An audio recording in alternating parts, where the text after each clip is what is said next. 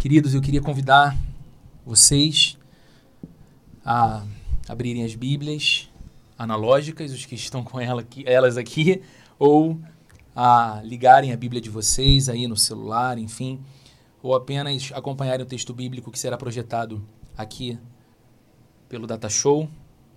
Se encontra no Evangelho de Marcos, capítulo 10, do verso 17 até o verso 22. Evangelho de Marcos, que tem sido o livro desde o começo de fevereiro, o livro da Bíblia que nós estamos refletindo a cada semana, a cada domingo. Hoje nós leremos juntos o capítulo 10, do verso 17 até o verso 22. É um texto bem conhecido também da Bíblia. E ele diz assim: Quando Jesus ia saindo, um homem correu em sua direção e se pôs de joelhos diante dele e lhe perguntou: Bom mestre, que farei para herdar a vida eterna? Respondeu-lhe Jesus: Por que você me chama bom? Ninguém é bom a não ser um, que é Deus. Você conhece os mandamentos: Não adulterarás, não matarás, não furtarás, não darás falso testemunho, não enganarás ninguém, honra teu pai e tua mãe. E ele declarou: Mestre, a tudo isso tenho obedecido desde a minha adolescência. Jesus olhou para ele e o amou. Falta-lhe uma coisa, disse ele. Vá, venda tudo o que você possui e dê o dinheiro aos pobres, e você terá um tesouro no céu. Depois, venha e siga-me. Diante disso, ele ficou abatido e afastou-se triste, porque tinha muitas riquezas. Até aqui. Vamos orar mais uma vez, como sempre fazemos, pedindo a graça de Deus para que o nosso coração de fato escute a voz do próprio Deus falando com a gente através da Bíblia nessa manhã. Senhor, obrigado por tudo que o Senhor nos permitiu experimentar e desfrutar aqui nessa manhã entre os nossos amigos e irmãos. Obrigado pelas canções, obrigado, Senhor, pelas orações. Obrigado pela ceia. Deus querido, obrigado pelo privilégio de poder fazer parte desse movimento tão precioso que é a Igreja do Senhor, cuidar dela, mantê-la, sonhar com a expansão dela, para que outras pessoas alcancem essa mesma esse mesmo conhecimento, alcancem essa mesma vida preciosa de andar com Jesus. Agora o que a gente te pede, Senhor, é que o Senhor nos abra o coração e o nosso coração seja invadido pela tua palavra. O nosso coração seja encharcado pela vida que vem do céu. O nosso coração seja inspirado e desafiado. O nosso coração seja encorajado e corrigido. Deus, que os teus filhos e filhas presentes nessa manhã sejam edificados. Aquele, aquela que o Senhor trouxe aqui também nessa manhã para um encontro contigo. Encontre a beleza da salvação, a beleza do convite de caminhar com Jesus e que todos nós saímos daqui nessa manhã muito mais inspirados para uma vida próxima de Jesus. Que todos nós saímos daqui dessa manhã muito mais fortalecidos para a semana que nos espera e que nós desejemos viver cada um dos dias que teremos pela frente na tua bendita presença e debaixo da influência da tua palavra, em nome de Jesus. Amém e amém. Você já se deu conta de como o dinheiro ocupa um lugar central na vida da gente? Eu sei que é difícil parar e lançar um olhar crítico para a nossa própria vida, a maneira como a gente vive. Mas quando a gente faz isso, você percebe como que o dinheiro é central na história da gente? Já parou para perceber ou para se perguntar quando você não está pensando em dinheiro? Quando acontece da gente não estar tá pensando em dinheiro? Por exemplo, no nosso trabalho, nós pensamos e estabelecemos a nossa noção de recompensa pelo nosso trabalho através do quanto de dinheiro ele nos dá. Hoje, os nossos jovens, mesmo aqueles que se preparam e que fazem teste vocacional, eles pensam as suas vocações profissionais, levando sim também muito em conta a retribuição financeira que determinada carreira trará. E os pais estão o tempo todo tentando apoiar e encorajar para as melhores carreiras que terá a, a, a performance mais segura, que terá o desempenho mais apropriado financeiro. Quando a gente faz planejamento familiar, por exemplo, quando um casal pensa o endereço que pretende morar, o apartamento que quer comprar, o bairro para onde deseja viver e estabelecer a sua família, a gente leva em conta dinheiro. Quando um casal pensa em filhos e faz o planejamento familiar pensando na quantidade de filhos que terá, leva-se em conta o dinheiro. Olha, eu adoraria ter seis filhos, mas dá para ter meio, por enquanto.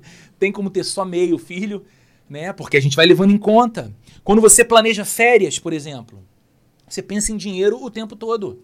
E dependendo do quanto de dinheiro você dispõe para aquelas férias, você vai definir então qual vai ser o destino e a duração. Dependendo da quantidade de dinheiro disponível para as férias, você pode passar 15 dias em Miami. Dependendo do dinheiro para as férias, você pode passar um final de semana em Iguaba. Depende. E a gente está pensando no dinheiro. Nós pensamos no dinheiro que temos, nós pensamos no dinheiro que perdemos, nos investimentos ruins, nos empreendimentos que deram em nada, nós pensamos no dinheiro que jamais teremos. Você já viu como todo mundo fica altruísta quando pensa o que faria se ganhasse o prêmio da Mega Sena da virada? A pessoa diz: olha, com 150 milhões de reais eu ia fazer o bem para muita gente. Eu ia ajudar muita gente. Ele não leva marmita para o porteiro do prédio hoje, mas ele diz que com 150 milhões vai fazer muito. E a gente pensa nesse dinheiro ideal que a maioria de nós jamais vai ver ou pegar. Mais do que isso, você repara como que o dinheiro é um protagonista da nossa sociedade? Quantos casamentos você sabe que acabaram por causa de dinheiro? Olha, o casal tinha uma estrutura de vida e quando veio a crise econômica, o marido ficou desempregado, a mulher ficou desempregada e aí eles se viram vendendo o almoço para ter o jantar e o cara que tinha um emprego maravilhoso começou a ser Uber e a esposa não, já não administrava aquela ausência do lar porque ele tinha que trabalhar 14 horas por dia na rua e, e era ausente em casa. Enfim, a crise financeira desencadeou várias outras crises e aquele casamento acabou. O dinheiro é um protagonista na nossa sociedade. Veja quantas amizades são desfeitas por causa dele. Grandes amigos, sempre se deram bem, têm tudo em comum e têm a brilhante ideia. Vão montar um negócio juntos. Quer perder a amizade, tem a sociedade com um grande amigo. Porque entra o dinheiro na relação e a coisa fica difícil de administrar. Quantas famílias se machucam? Quantos irmãos param de falar um com o outro em disputas de herança? Não se leva mais nem em conta a memória de quem partiu mas apenas a herança que se disputa. Mais do que isso, quantas pessoas morrem em hospitais que se encontram sucateados por causa da corrupção de alguns que decidiram desviar a verba da saúde pública para bolsos gananciosos? Dinheiro. O dinheiro no centro. Isso tudo para afirmar, gente, que dinheiro está longe de ser apenas uma moeda de troca. Dinheiro não é só uma coisinha que a gente tem na mão ou no banco e então chega no mercado, ou no shopping, ou na agência de carro, ou na corretora e troca aquele dinheiro por um bem que queremos adquirir. O dinheiro não é moralmente neutro, como alguns chegam a pensar. O dinheiro é um poder. O dinheiro tem as suas próprias leis. O dinheiro tenta determinar a maneira de uma pessoa viver. Eu tenho um amigo que sempre diz: dinheiro não leva desaforo para casa. Ele tem suas leis. E ele se impõe. E ele vai se tornando tão central na vida de todos nós que ele tenta determinar a maneira como a gente vive. Isso é tão sério que recentemente alguns estudiosos de áreas como psicologia, sociologia e também economia têm apontado para o crescimento do que eles chamam de cultura da ganância. É essa relação desequilibrada com o dinheiro. E eles apontam os perigos dessa cultura da ganância que vem se apoderando de nós e que tem levado indivíduos ao colapso. Uma cultura da ganância que tem levado famílias ao colapso, empresas ao colapso. E se você gosta de pesquisar de vez em quando sobre esses assuntos, se você gosta um pouco de economia, se você se interessa a, a por revistas e publicações que falam a, dos desempenhos das empresas, das grandes instituições, volta e meia você escuta histórias de grandes corporações que quebraram porque não encontraram o limite exato. O momento de dizer basta. Chegamos num ponto que a gente tem que agora que administrar Cre querer crescer mais gananciosamente pode desequilibrar todas as coisas. E não raro isso acontece. Mas, embora cause estragos, a ganância dificilmente é percebida em nós mesmos. A gente tem uma facilidade de perceber a ganância no outro, mas dificilmente a gente nota ou reconhece quando ela se instala em nós. Porque a ganância se esconde das suas vítimas. O modo dela agir é cegando o nosso coração para não ser percebida. É tentando convencer a gente que nós não temos uma relação assim tão desequilibrada com o dinheiro. E aí alguns vão dizer, eu nem, nem tenho esse dinheiro todo para ter essa relação desequilibrada. Sim, não tem. Mas vive sonhando, esperando, idealizando como se tivesse, às vezes invejando. Quem tem? E eu não sei se você sabia disso, mas Jesus Cristo falou mais sobre a nossa relação equivocada com o dinheiro do que sobre problemas envolvendo sexo, problemas envolvendo incredulidade.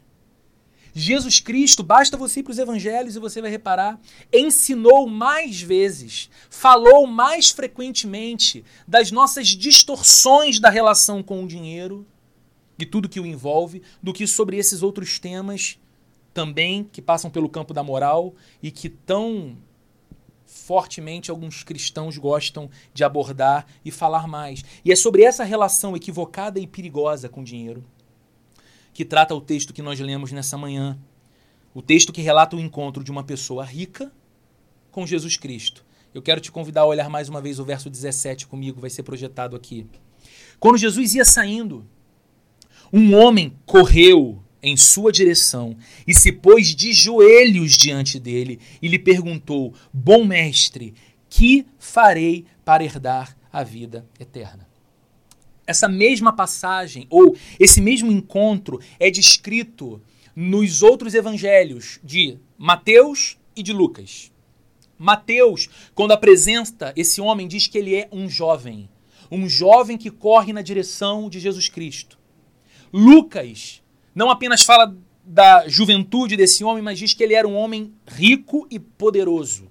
Ele era alguém influente em sua sociedade. É por isso que comumente nós chamamos essa história de a história do jovem rico. Ele era um homem novo ainda, jovem, mas com muitos bens, com muita riqueza e com muita influência. O texto então está falando para gente de alguém que por sua posição e prestígio jamais se ajoelharia diante de outra pessoa, exceto que estivesse em desespero e aflição. Você não vê um bilionário bem vestido andando pela Lúcio Costa, parando diante de você de joelhos, desesperado para que você responda uma pergunta dele, exceto que ele esteja em agonia, em aflição, em total desamparo. Então a pergunta que esse homem faz para Jesus não é irônica. A pergunta que esse jovem faz para Jesus não é maldosa, como muitas vezes os líderes religiosos daquele tempo faziam perguntas maldosas para Jesus, cheias de pegadinhas, de armadilha. A pergunta desse jovem não é sincera. É uma pergunta que revela a aflição e a insegurança da sua alma, apesar dele ser rico. Apesar dele ser influente, apesar dele ser admirado por muitos, ele era alguém interiormente inseguro, ao ponto de, em público, se aproximar de um rabino que era Jesus, como ele era visto pela maioria das pessoas daquele tempo, e se ajoelhar para fazer essa pergunta: Bom mestre, o que eu devo fazer para herdar, para ganhar a vida eterna? E Jesus começa a responder. O verso 19 mostra isso para gente, quando ele narra um pouco, descreve alguns dos mandamentos, alguns dos dez mandamentos que nós conhecemos tão bem. Ele diz no verso 19: Você conhece os mandamentos? Não matarás, não adulterarás, não furtarás, não darás falso testemunho, não enganarás ninguém, honra teu pai e a tua mãe. O que Jesus está fazendo aqui, gente? É como se ele dissesse àquele jovem o seguinte: Você conhece os preceitos da sua fé? Você é um judeu, você está aqui no meio do povo. Você vem a mim, referindo-se a mim como rabino, como bom mestre. Então você conhece a lei de Deus. Você conhece os preceitos da sua fé, como eles têm sido aplicados ao seu viver diário. Ao fazer referência a alguns dos dez mandamentos, Jesus está fazendo a ele algumas perguntas implícitas. Olha só, gente, o mandamento diz: não enganarás a ninguém. De joelhos na frente de Jesus tem um jovem muito rico, muito poderoso. É como se, relembrando o mandamento, Jesus perguntasse para ele: Olha só, nos seus negócios, nos negócios que faz, nos negócios que fez, você trapaceou alguém? Você mentiu muito para chegar onde chegou? Você burlou aquilo que era correto através de práticas enganosas? O mandamento diz: não furtarás. E implicitamente Jesus está perguntando para aquele homem rico o seguinte: olha, você roubou os bens de alguém para construir o seu sucesso? Ou você roubou a dignidade de alguém, tomou o lugar de alguém para então chegar onde chegou? O mandamento diz: honra teu pai e a tua mãe. Era como se Jesus perguntasse para ele: você está hoje numa posição de grande poder, de grande influência, de muitos patrimônios, mas como está a tua relação familiar? Você ainda se lembra dos seus pais? Você tem um olhar de cuidado, atenção e honra aos seus progenitores? Ou você se esqueceu de onde veio e você assumiu um outro personagem de vida, ganancioso e rico? Mas veja o que aquele homem responde para Jesus verso 20. E ele declarou: Mestre, ainda em agonia, ainda de joelhos, Mestre, a tudo isso tenho obedecido desde a minha adolescência. Tudo isso, mestre, que você está pontuando, eu tenho diligentemente buscado e sistematicamente obedecido desde muito novo, desde a adolescência. Em outras palavras, ele estava dizendo para Jesus o seguinte: Não, Jesus, não, mestre. Com toda a riqueza que eu possuo, com toda a influência que eu tenho, com todo o destaque que a minha vida expõe, eu sempre busquei agir com justiça. Eu sempre busquei agir com bondade. Eu sempre pautei a minha vida por equidade. Eu nunca falhei em nenhum desses aspectos. E sabe o que é interessante? Jesus não chama esse menino de mentiroso. Jesus não fala, rapaz, você é cego. Você não está vendo que você só é rico porque você é ganancioso.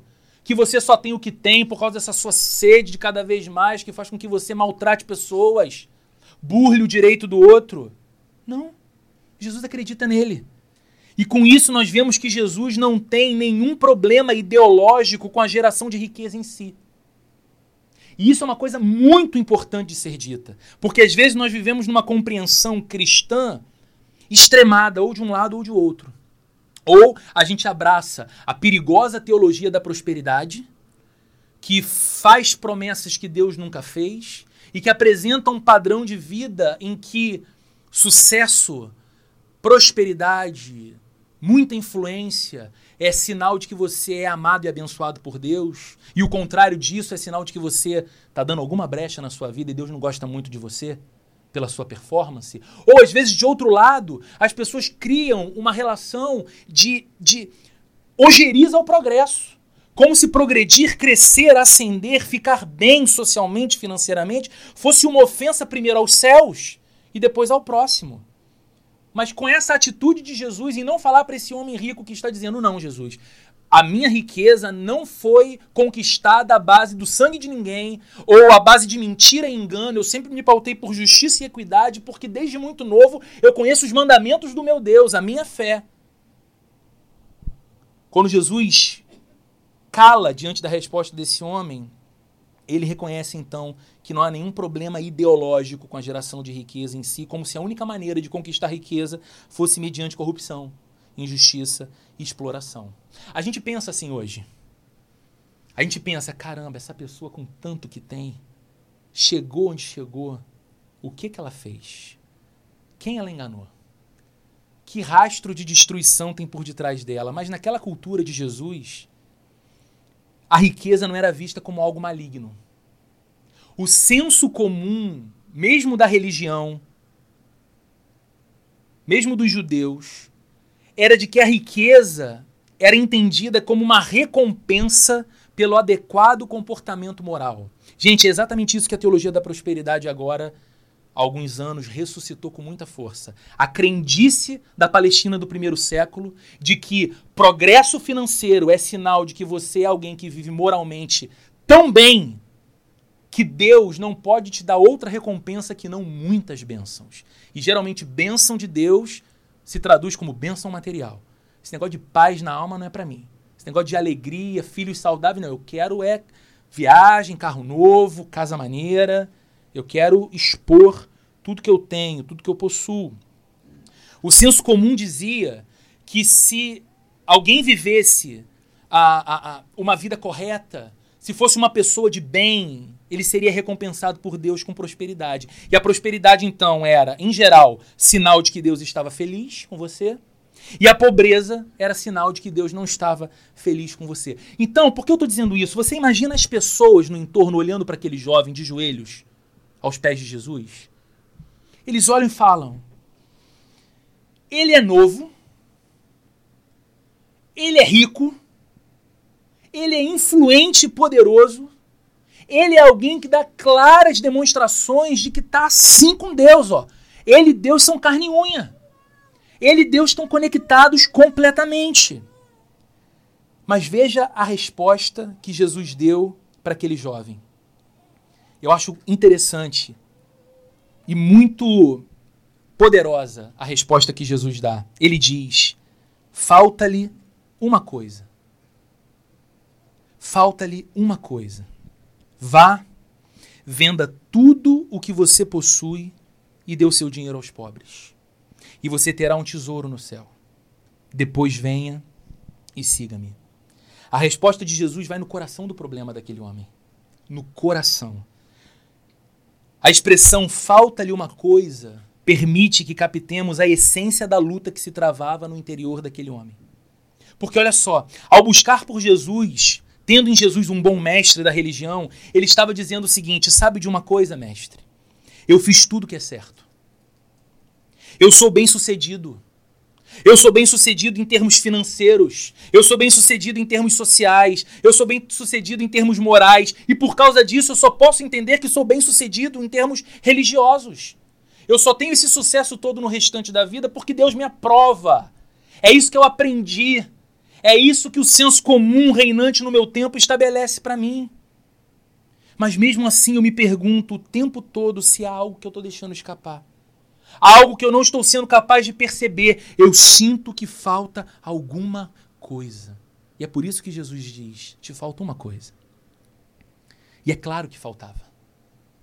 Faltava porque ninguém que conte unicamente com aquilo que vem fazendo para ganhar a vida eterna encontrará a vida eterna. Essa é uma premissa essencial do Evangelho. Ninguém que conte unicamente com os seus méritos, com os seus esforços, com as suas credenciais morais, com aquilo que faz por Deus e para Deus, contando que assim ganhará a vida eterna, encontrará a vida eterna. Porque a despeito de tudo que alcançar na vida, sempre sentirá um vazio. A despeito de todas as conquistas, sempre terá dentro do coração uma incerteza, uma insegurança, uma dúvida. Afinal de contas, como é que alguém poderá saber se é bom o bastante ou se fez o suficiente diante de Deus para conquistar a vida eterna? Porque você pode dizer, olha, comparado ao Anderson, eu acho que eu sou bom o bastante. Eu acho que eu tenho feito o suficiente porque olho para o que ele faz. Eu olho para o que a Carol faz. Então eu me coloco numa posição destacada. Eu me sinto bem. O problema é que o nosso parâmetro é muito mais elevado. Como dizem alguns, o sarrafo está muito mais em cima. Como alguém vai ter paz interior de saber que é bom o bastante diante de Deus? É que, que é moralmente justo e correto o suficiente diante de um Deus Santíssimo. E que por conta desses méritos, dessa conquista, vai herdar a vida eterna. Entende porque o coração daquele homem, mesmo tendo tanta coisa e sendo tão admirado por tantos, era um coração aflito? Ele não se sentia em paz. Ele estava dizendo: Eu já conquistei muito e sinto que falta algo. Eu já faço tanto e sinto meu coração aflito ainda e inseguro quanto a minha eternidade. Repare só, nós temos nessa passagem, gente, um homem preparado. Um homem que certamente estudou nas melhores escolas do seu tempo.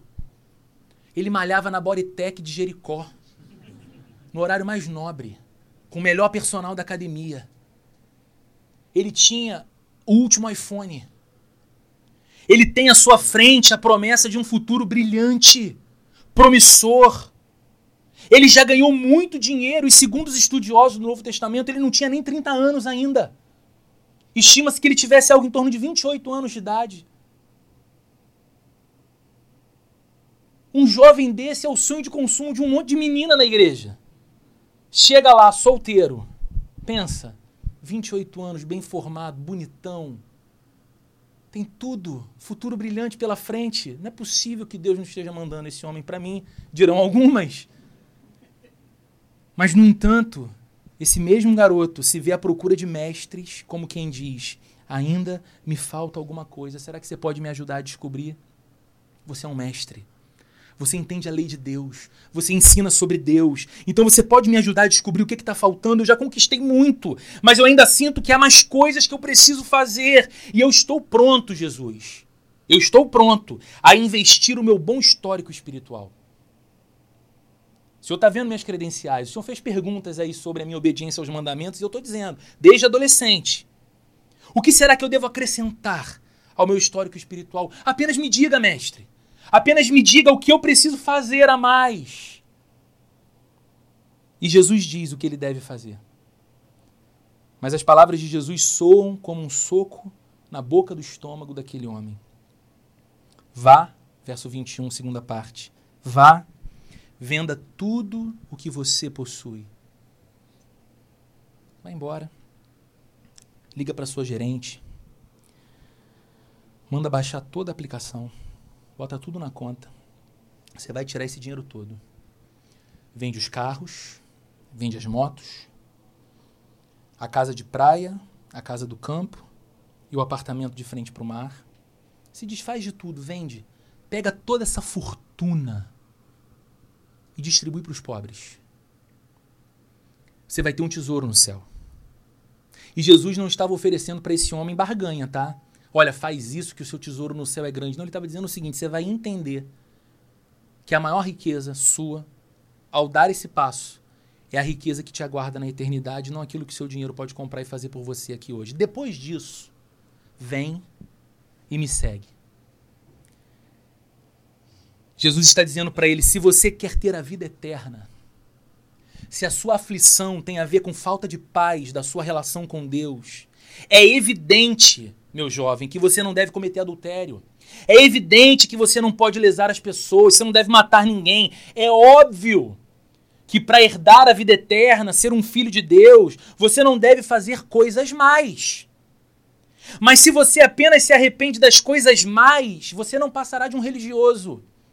Se você só é capaz de se arrepender das coisas mais que pratica, mas enche teu coração de orgulho das coisas boas, você não passa de um religioso. Se é vida eterna que você procura, você precisa mudar a forma como se relaciona com as suas posses. Se é Deus que você procura, você precisa mudar a forma como se relaciona com os seus talentos e com o seu sucesso. Jesus está falando de arrependimento mas não só arrependimento de coisas moralmente reprováveis, essas coisas fáceis para todos nós. Lançar um olhar e reprovar. Todos nós somos capazes de dizer: a mentira é errada, a verdade é uma virtude. Todos nós somos capazes de dizer: tomar aquilo que é do outro é errado. Você pode não ser religioso, você pode ser agnóstico ou ateu, mas você tem um princípio de valores estabelecido, inato. Você pode até dizer que isso é construído socialmente, mas você sabe o que é virtude? Todos nós sabemos que a coragem é virtude e que a covardia é algo desprezível, por exemplo. Está inato a todos nós. Só que Jesus está falando de um arrependimento não apenas de coisas erradas, mas também arrependimento pela maneira errada como nós usamos coisas boas que possuímos.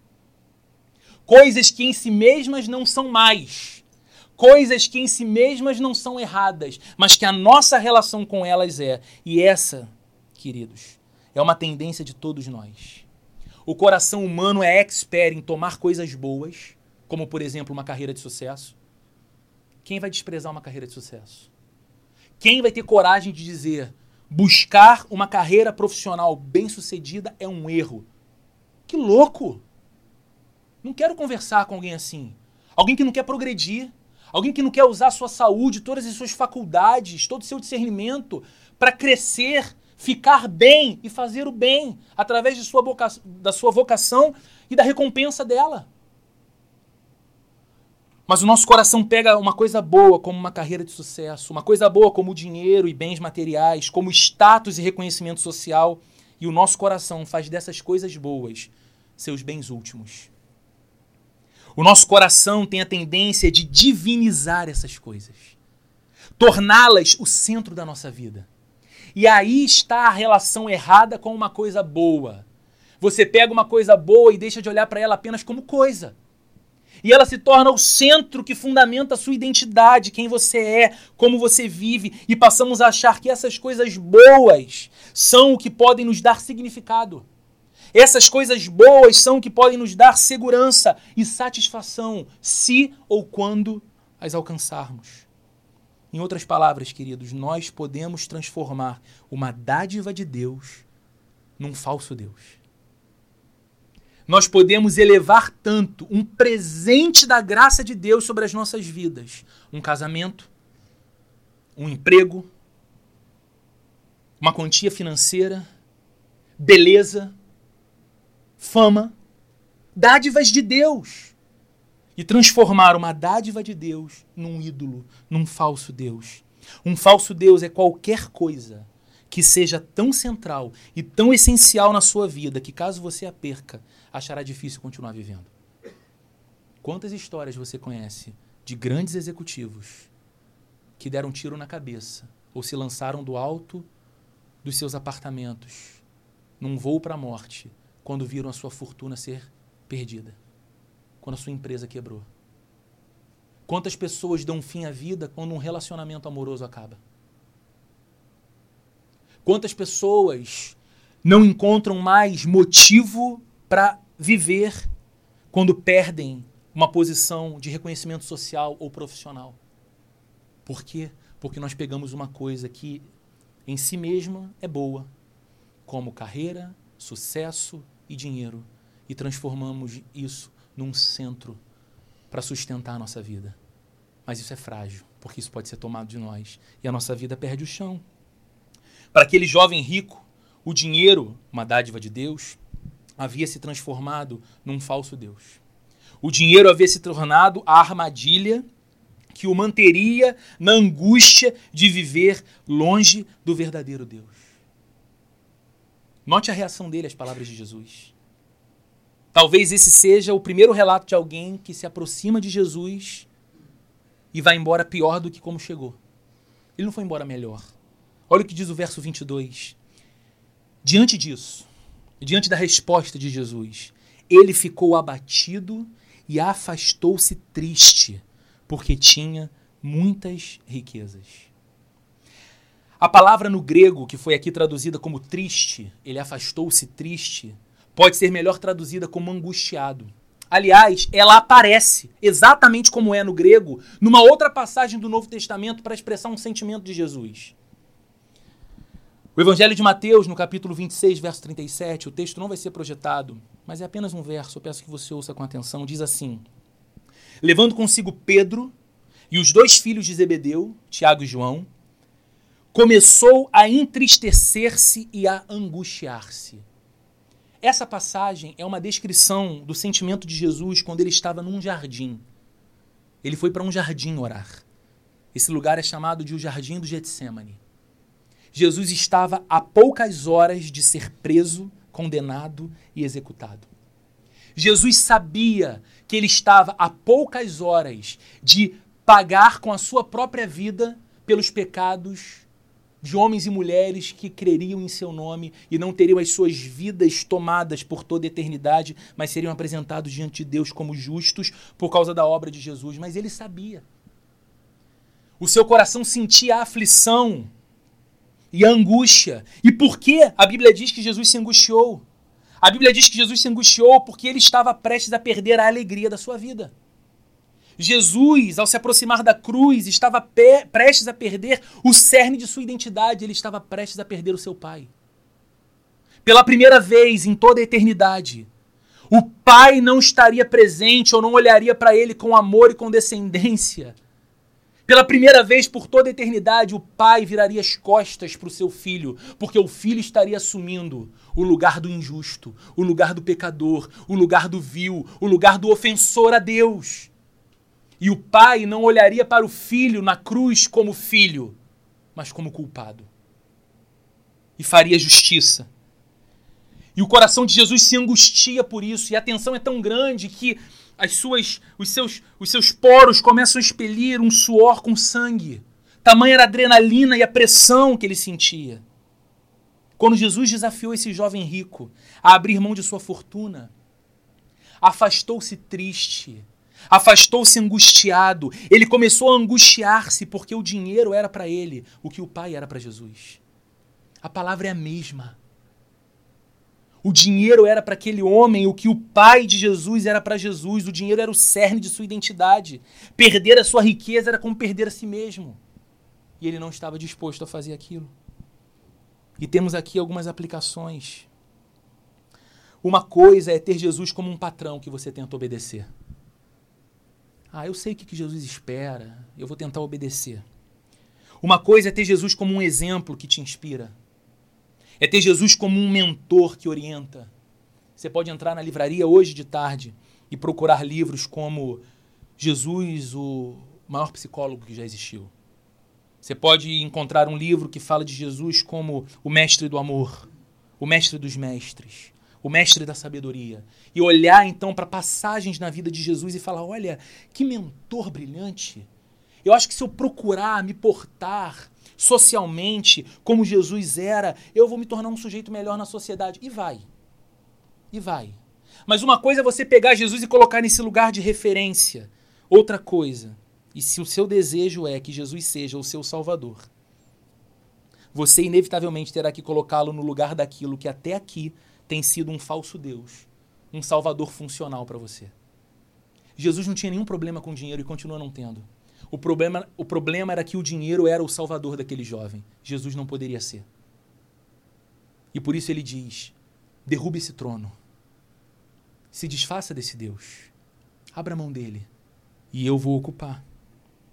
Apenas voltando os nossos corações para o verdadeiro Deus, nos veremos livres do vazio e da insegurança causada por falsos deuses que aqui e ali a gente teima em tentar edificar a nossa história e a nossa vida.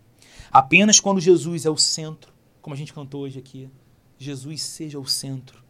Apenas quando Jesus é o centro da nossa vida é que o dinheiro volta a ser para a gente apenas dinheiro. Que bom tê-lo. Que bom tê-lo em boa quantidade. Mas jamais ter no dinheiro um poder que nos possui. Nós, nós o possuímos. Nós o temos. Nós o desfrutamos. Nós damos dinheiro. Nós recebemos dinheiro. Não é ele que nos domina. E eu quero concluir nessa manhã chamando a sua atenção para uma frase que muitas vezes na leitura passa batida. Ela está no verso 21. Eu vou pedir para o João colocar. Lá no comecinho, a primeira frase diz: Jesus olhou para ele e o amou. Eu não sei se você percebe, mas essa não é a história de um jovem rico. Essa é a história de dois jovens ricos. Eu já disse aqui que esse homem, segundo os estudiosos, tinha não mais do que 28 anos. E nesse momento de sua vida e ministério, Jesus tinha cerca de 31 anos. Jesus olha para aquele jovem com amor. Jesus olhou para ele e o amou porque se identificou com ele porque Jesus também era um jovem rico. Aliás, Jesus era um jovem bem mais rico do que aquele jovem poderia imaginar. Jesus havia vivido toda a eternidade numa dimensão, numa dimensão infinita de riqueza, numa dimensão infinita de glória, numa dimensão infinita de majestade, de alegria, de amor. Jesus viveu por toda a eternidade na companhia constante do Pai e do Espírito Santo, a bendita Trindade, que não tem necessidade de absolutamente nada. Não precisa do nosso reconhecimento, não precisa da nossa adoração, não precisa do nosso dinheiro. Como eu já disse aqui algumas vezes, Deus não criou seres humanos porque era carente. estava sozinho na eternidade, precisando de companhia. Deus sempre foi pleno, absolutamente rico. Jesus olha para aquele homem e o ama, porque já havia deixado a sua grande riqueza para trás. O apóstolo Paulo diz que, embora Jesus fosse rico, ele se fez pobre por nós. O texto se encontra em 2 Coríntios, capítulo 8, verso 9, e diz assim: Pois vocês conhecem a graça de nosso Senhor Jesus Cristo, que sendo rico, sendo eternamente rico, se fez pobre por amor de vocês, para que por meio de sua pobreza vocês se tornassem ricos. Não. Paulo não está falando que agora, por causa de Jesus, você tem um cheque em branco assinado por Deus e você preenche o valor que a tua fé é capaz de sonhar. Não é isso, é tolice. Tem muita gente sendo machucada por essa falácia por aí. Não é isso que Deus espera nem de mim nem de você. Paulo está dizendo o seguinte: Jesus Cristo era absolutamente rico desde toda a eternidade. Quando ele se esvazia de sua glória, de sua riqueza eterna, de sua divindade, para vir a esse mundo maculado pelo pecado, nascer numa estrebaria, ser posto numa manjedoura, viver a vida toda com privações ele se fez pobre voluntariamente para que através dessa vida de necessidade que o colocou numa cruz, você e eu nos tornássemos pela fé ricos, porque teremos como desfrutar da riqueza que ele sempre desfrutou por toda a eternidade, a companhia do Pai. Era por isso que ele podia pedir para aquele jovem rico que pediu. É como se ele dissesse: Eu abri mão, eu abri mão de absolutamente tudo. Eu abri mão de toda a minha glória e da minha riqueza por você. Agora é a sua vez de abrir mão daquilo que ocupa o lugar que deve ser meu no seu coração. Por isso ele diz: vai, se desfaz de tudo, porque isso é um Deus para você. Depois disso, vem e me segue. Jesus nunca nos pede algo que ele mesmo já não tenha feito. Ele é o maior dos jovens ricos que abriu mão da maior de todas as riquezas por você, por mim. E ele nos ensina, e essa passagem nos ensina, que a maior riqueza aquela que realmente empresta paz e segurança para o nosso coração, que nos arranca do lugar da aflição, não vem do extrato bancário. A maior riqueza não vem do relatório dos nossos investimentos e aplicações. A maior riqueza não vem quando a gente assustado faz lá a nossa declaração do imposto de renda e diz: caramba, é muito, mas eu realmente tenho muito, pelo menos. Jesus nos ensina que a maior riqueza, aquela que realmente preenche a vida com significado e com segurança, é pertencer a Ele. É viver perto dele, é andar debaixo da influência dele, é ter um coração movido de amor por ele, é ter um coração alimentado por ele porque está centrado por ele, é construir a sua identidade de vida sobre o amor dele e não sobre outras coisas, nem mesmo as dádivas que ele dá e ele continuará dando e ele fará mais por você, mas essas coisas não podem tomar o lugar dele nunca. Apenas dessa forma, tendo em Jesus o centro, Todas as demais coisas serão apenas coisas, mesmo as mais importantes.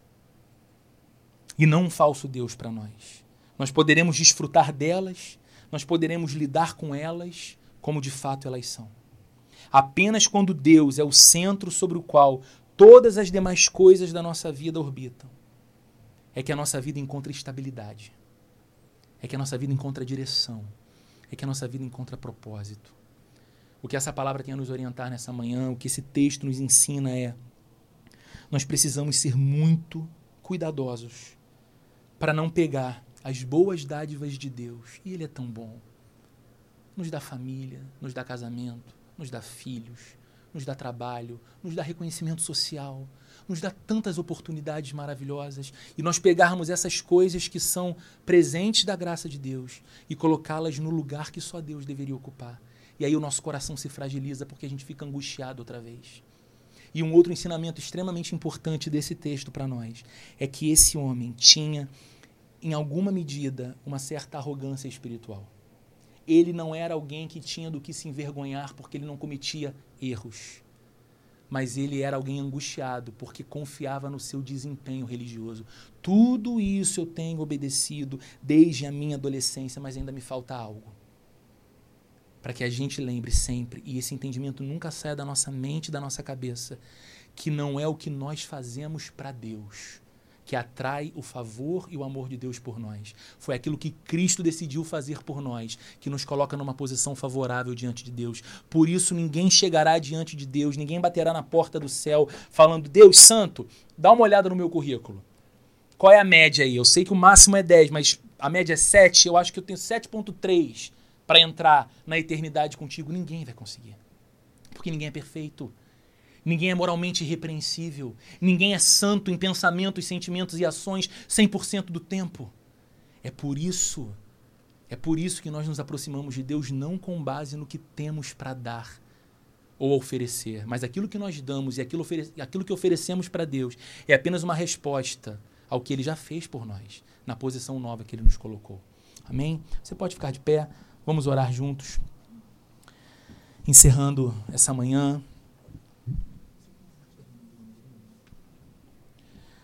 Deus querido, nós te louvamos pela tua palavra, nós te louvamos por essa manhã de domingo, pelo enorme privilégio de estarmos entre amigos, entre irmãos. É tão bom, Deus, estar num lugar como esse, de pessoas normais como nós, que vivem os seus desafios, seus dilemas, suas crises, as suas alegrias, e que têm a oportunidade de, numa manhã como essa de domingo, submeter o coração à reflexão a respeito da própria vida, mas da perspectiva daquele que nos criou, nos fez, do próprio Deus, da palavra de Deus. Eu te agradeço pela vida dessa gente tão amada que o Senhor trouxe aqui hoje. Peço que o Senhor cuide pessoalmente de cada um deles, que a família seja abençoada por ti, que essa semana seja atravessada com imensa paz no coração. E que eles lembrem durante a semana que isso tudo tem a ver com Deus, que isso tudo tem a ver com a tua bondade, com o seu amor, que não para de amar, que não para de cuidar. Ah, Senhor, e ajuda a gente.